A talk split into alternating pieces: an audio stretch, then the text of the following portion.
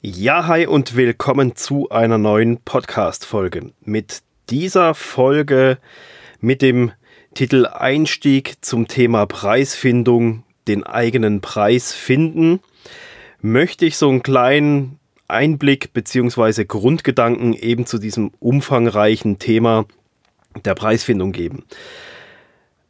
Ich mache da jetzt so ein bisschen den Einstieg. Wir haben Mogli, Thilo, Anja und ich, wir haben das so ein bisschen besprochen, dass wir dieses Thema mal ein bisschen genauer noch aufgreifen wollen, weil es ja doch sehr, sehr interessant für viele ist und natürlich auch ein sehr, sehr wichtiges Thema ist. Und wir werden da eben sicherlich noch mal tiefer drauf eingehen und ich möchte jetzt einfach mal so einen, ja, so einen ersten Impuls euch mitgeben, was da so die Möglichkeiten sind, wie man seinen Preis denn eigentlich ja, gerade am Anfang finden kann, wie man da so Grundüberlegungen machen kann, die man da anstellen kann. Eben jeder, der anfängt mit dem Gedanken spielt, in die Selbstständigkeit zu gehen, der wird recht früh sich über den Punkt Gedanken machen, welchen Preis kann ich denn verlangen, mit welchem Stundenlohn soll ich rechnen oder was darf, kann, soll mein Stundenlohn denn eigentlich sein. Diese Formulierung der Frage, die gibt es ja in allen Ausführungen Ausführungen und Ausarbeitungen. Sehr oft wird dann auch empfohlen, dass man hier einen Steuerberater aufsuchen soll. Das ist natürlich eine, eine sinnvolle Entscheidung, aber ich sag mal, es ist nicht unbedingt notwendig, auch gerade wenn man am Anfang steht und allem muss man sich nicht immer hier auf das Letzte hier äh, informieren und alles, sondern es gibt viele Leute, die haben auch angefangen, auch ohne Steuerberater und ohne Finanzausbildung oder sonst was. Und das hat bei vielen Leuten einfach geklappt, ohne erstmal einen riesigen bürokratischen Aufwand zu betreiben. Das Ganze, diese Folge soll aber eben ein, ein, erster Impuls sein, ein erster Einblick. Also es ist nichts, was jetzt tiefgreifend wirtschafts-, äh, betriebswirtschaftlich ausgearbeitet ist oder so, sondern soll einfach so ein, so ein Impuls, so ein Ansatz, so ein Anfang mal sein, wie man sich so ganz grob mal so, ein, so eine Richtschnur einfach hin, hinbauen kann, was denn ein möglicher Stundenlohn oder ein Lohn, den man sich als Selbstständiger gibt und Preise, die man dementsprechend verlangt, wie man die sich so ein bisschen erarbeiten kann mit recht einfachen Mitteln. Mir hat Anno dazumals ein heute sehr, sehr erfolgreicher Unternehmer einmal gesagt, und das macht er heute noch, er rechnet pauschal mit 50 Prozent. Er hat so eine 50 Prozent Regel für sich herausgearbeitet oder nimmt die einfach für sich an und die funktioniert recht gut so als recht grobe, gute Schätzung. Und zwar hat er gesagt, eben, wenn er auf eine Rechnung 1000 Euro draufschreibt, dann hat er nach allen möglichen Abgaben und Rücklagen etc. pp. bleiben ihm in, in, in etwa 500 Euro netto übrig. Hier sind allerdings noch keine Ausgaben wie jetzt private Miete, privater Wasserverbrauch, Stromverbrauch, Kredite fürs Eigenheim, Lebenshaltungskosten, die sind da natürlich nicht mit eingerechnet. Er hat das Ganze letztendlich damals bezogen auf die geschäftlichen Ausgaben wie Umsatzsteuer, Einkommensteuer, also alles das, was an Overhead ist, Gewerbesteuer, Betriebsausgaben. Ich glaube sogar den Posten für die Krankenversicherung hatte da auch noch mit reingedrückt bekommen in diese 50 Prozent, weil das schon recht großzügig gerechnet ist. Und das ist dann letztendlich das, was man sich mit dieser 50% Berechnung, was dann so ein bisschen übrig bleiben würde, also das, was man sich auf sein Privatkonto überweisen würde, als sozusagen als Nettolohn, wie früher, als man Angestellter war, hat man ja auch seinen Nettolohn aufs Konto überwiesen bekommen. Diese pauschale 50%-Regelung, die ist natürlich, das ist wirklich ein grobes Schätzeisen, wo man damit anfangen kann. Aber ich selber habe damit am Anfang auch sehr, sehr gute Erfahrungen gemacht und es hat recht gut hingehauen. Im Umkehrschluss heißt es also, wenn du dir Nettogehalt auf dein privates Konto überweisen willst von 2000 Euro, dann musst du Einnahmen von 4000 Euro generieren im Monat. Willst du dir 4000 Euro netto überweisen, dann musst du dir natürlich 8000 äh, Euro an Einnahmen irgendwo generieren. Also da, das ist einfach so diese 50%-Regelung, dass halt einfach die Hälfte von dem letztendlich übrig bleibt als dein Nettoeinkommen auf deinem privaten Konto, wo dann halt noch entsprechend Miete, Strom, Wasser, Lebenshaltungskosten, private Versicherungen, etc. pp halt äh, weggeht. So, jetzt haben wir den Punkt schon mal geklärt, wie man da so sich so grob hinschätzen kann. Also ich muss selber sagen, ist, die 50 Prozent ist ein Wert, der ist vielleicht, sagt der eine oder andere jetzt, das ist aber ein bisschen übertrieben, es ist nicht ganz so viel, es ist weniger. Natürlich ist es, weicht es ab, wenn man es genau ausrechnet, aber damit schafft man sich wirklich einen recht guten Puffer auch für Rücklagen etc. pp, dass man da nicht komplett auf die Nase fällt. Also das ist schon ein sehr, sehr sicherer Ansatz, wenn man mit 50% regelt, äh, ja, mit einer 50% Regel rechnet. Der nächste große und wichtige Punkt ist die Arbeitszeit. Und da machen viele, viele den Fehler, dass sie aus dem Angestelltenverhältnis rausrechnen. Als Angestellter, ach ja, da habe ich ja 40 Stunden die Woche gearbeitet, also nehme ich das so als Zahl. Als Angestellter ist es so, da gehst du zur Arbeit mit der Stempeluhr hier Karte, stempelst ein, sitzt deine 40 Stunden ab, arbeitest deine 40 Stunden ab und gehst danach wieder nach Hause. Du musst dich um nichts kümmern, außer dass die Arbeit, die dir aufgetragen wird, dass du die erledigst. Ähm, als Selbstständiger kommt da halt noch einiges mit dazu, von dem du als Angestellter gar nichts mitbekommst.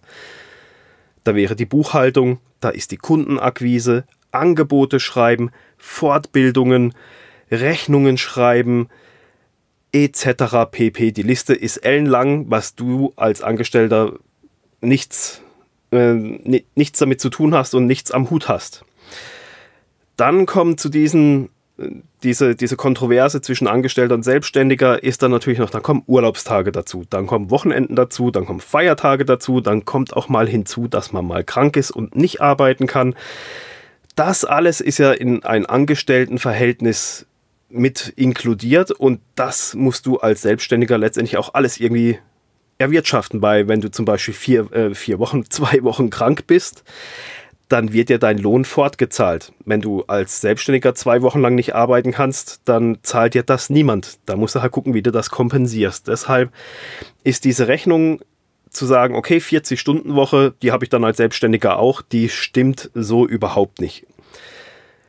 Du kannst nämlich nicht als Selbstständiger eine 40 Stunden Woche produktiv am Stück an einem Projekt arbeiten. Das geht vielleicht schon, aber letztendlich bleibt dann der ganze andere Kram einfach liegen und wird dann halt irgendwann anders gemacht. Die Rechnung musst du ja trotzdem irgendwann schreiben. Also fällt das dann da wieder mit rein. Das ist ja dann keine produktive Arbeit, die du dem Kunden in Rechnung stellen kannst. Somit ist die tatsächliche produktive Zeit, wo du sagen kannst, okay, hier arbeite ich wirklich für den Kunden, an dem Kunden seinem Projekt. Diese Zeit stelle ich, wenn ich da jetzt einen halben Tag dran gearbeitet habe, dann stelle ich diese vier Stunden lang in Rechnung.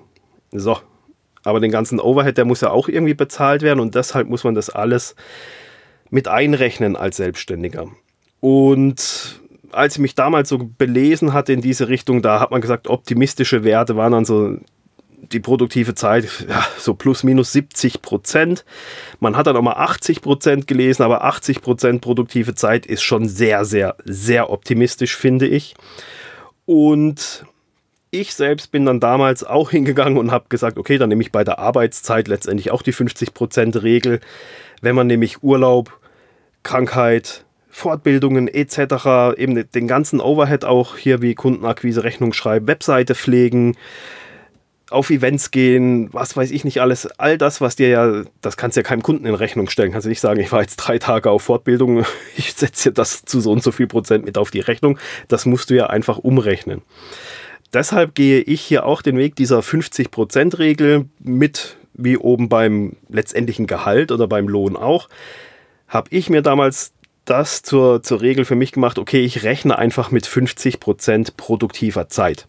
Wenn man jetzt davon ausgeht, man sagt, okay, ich will aber, es soll ja besser werden und nicht schlimmer, ich will nicht mehr 40 Stunden hier, mehr wie 40 Stunden arbeiten, 60, 80, 90 Stunden die Woche, sondern ich nehme als Basis die 40-Stunden-Woche und rechne davon 50% als produktive reine Arbeitszeit, die ich an Kundenprojekten verbringe, dann bin ich hier bei 20 Stunden reiner Arbeitszeit pro Woche.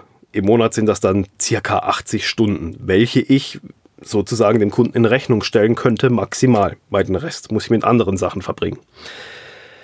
So, und jetzt haben wir die zwei Faktoren wie viel Geld will ich im Monat verdienen ähm, und wie viele Stunden kann ich eigentlich umrechnen dahingehend auf einen Kunden. Nehmen wir mal, ich will die angepeilten 2000 Euro im Monat auf mein Privatkonto überwiesen haben, dann muss ich ja 4000 Euro an Einnahmen generieren, also muss ich 4000 Euro einem Kunden in Rechnung stellen, also nicht nur einem, ähm, sondern mehreren Kunden. Und ich habe aber nur 80 Stunden produktive Zeit im Monat zur Verfügung. Also ergibt sich daraus, wenn man das einfach ausrechnen kann, 4000 Euro durch 80 Stunden gibt einen Stundenlohn von 50 Euro. Und diese 50 Euro würde ich ganz persönlich auch sagen, das ist so, also ist schon wirklich das untere Limit, wo man als Selbstständiger rechnen sollte.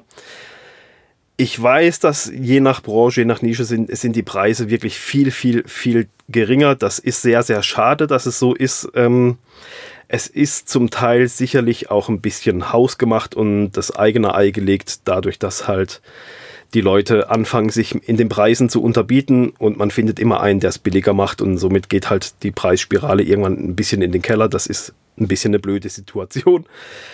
Ähm, dazu kommt noch, dass manche, die das nebenberuflich machen und halt diese ganzen Kosten wie Krankenkasse, Verdienstausfall, Urlaubsgeld etc., Weihnachtsgeld, das alles nicht mit einrechnen.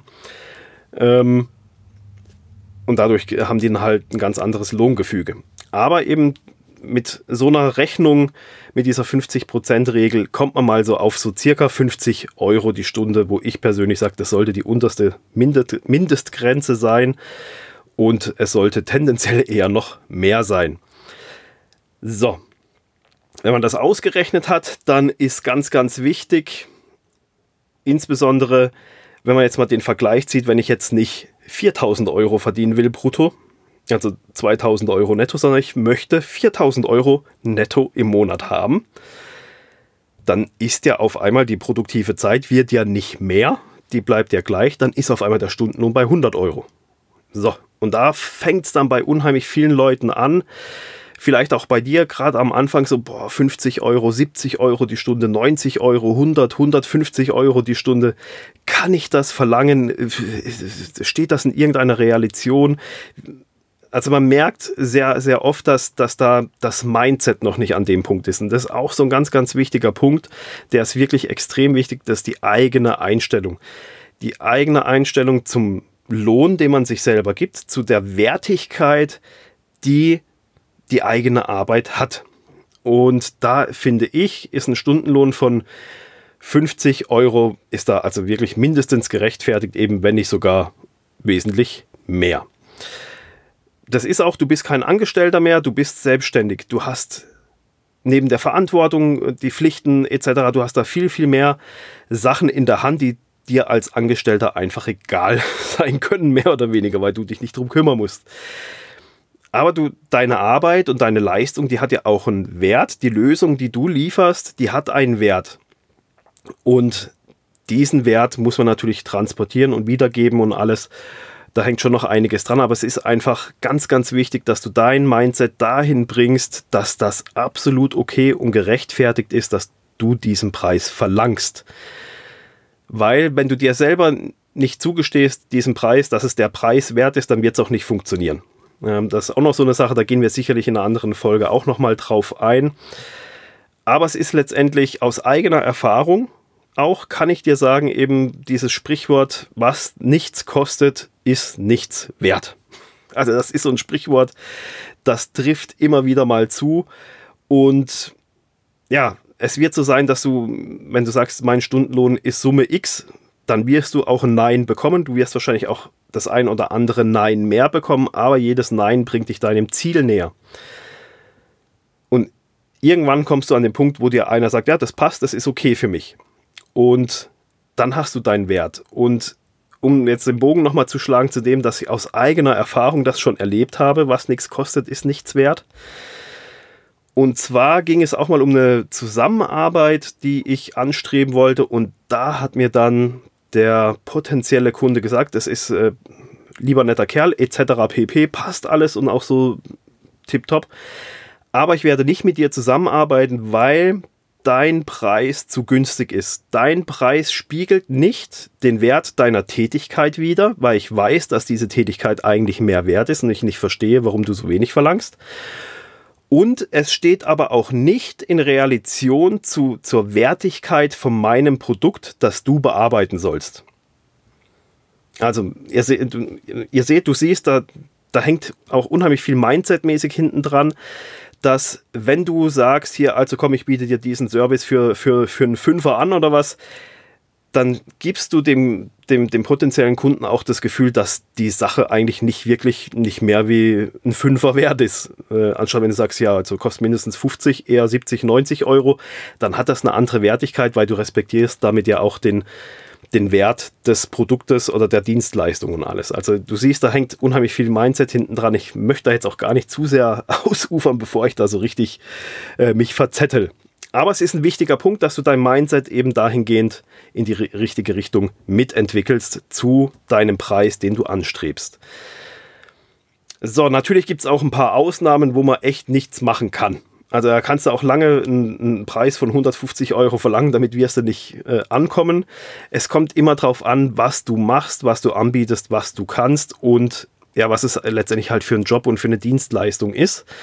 Und du kannst natürlich auch schauen, wenn es jetzt für dich ein neues Feld ist, wo du sagst, okay, das bringt mich enorm weiter und ich lerne da unheimlich viel, dann kannst du das natürlich so ein bisschen gucken, dass du das über den Preis ein bisschen kompensierst. Damit möchte ich aber nicht sagen, dass du dann, dass du dann hingehst und sagst, okay, machen wir halt für die Hälfte. Ich koste für dich nur, mein Stundenlohn ist auf einmal nur noch die Hälfte wert. Das ist er nicht. Dein Stundenlohn, du bist die Sache wert. Du kannst dann halt hingehen und sagen, okay, wir suchen einen Kompromiss, eben weil ich lerne dann noch ein bisschen, ich kann dir ein Startangebot machen, äh, auch so ein Kennenlernangebot, dass das erste Paket ist einfach ein bisschen günstiger, aber danach ist der Preis so und so dann ist es für dich auch einfacher. Zum einen setzt du damit deinen Preis sowieso fest und setzt ihn auch durch. Der Kunde weiß, dass der Preis dann da ist. Und du verkaufst dich nicht unter Wert, sondern kommst dem Kunden halt ein bisschen entgegen. Und du hast von vornherein klipp und klar gesagt, das ist der Preis, der später fest ist. Weil wenn du später unbegründet einfach hingehst und sagst, so, aber jetzt äh, kostet das Ganze das Doppelte, dann frage ich als Kunde, ja, warum soll ich jetzt für dieselbe Dienstleistung bei dir auf einmal das Doppelte bezahlen? Was ist jetzt der doppelte Wert dieser Sache? Und deswegen ist es unheimlich schwierig, wenn du tief reingehst mit Preisen, die bei Bestandskunden dann äh, massiv zu erhöhen. Das ist dann einfach total doof. Natürlich kommt es auch auf deine Fachkenntnisse drauf an und auf dein Tätigkeitsfeld. Ähm, ich möchte jetzt keine, keine Berufsgruppe irgendwie schlecht machen, aber um, um da einfach mal ein Beispiel zu nennen, wenn du jetzt als Selbstständiger hingehen würdest und würdest als Kassiererin im Supermarkt arbeiten, würdest da ankommen und sagen, also mein Stundenlohn ist 50 Euro äh, oder 70 Euro. Ich glaube, da sind wir uns einig, dass kein Supermarkt das so mitmacht. Ähm, das ist leider so, äh, eben weil es halt Leute gibt, die in diesen Preiskampf gehen oder be beziehungsweise halt jeder machen kann, ähm, weil es halt einfach keine Spezialkenntnisse erfordert oder so. Und, und da ist halt dieser Preiskampf wesentlich größer wie in Bereichen, wo es wo es einfach ein tiefergehendes Expertenwissen benötigt, was jetzt nicht ganz so einfach ist, wo, wo jeder sich irgendwie daran beteiligen kann.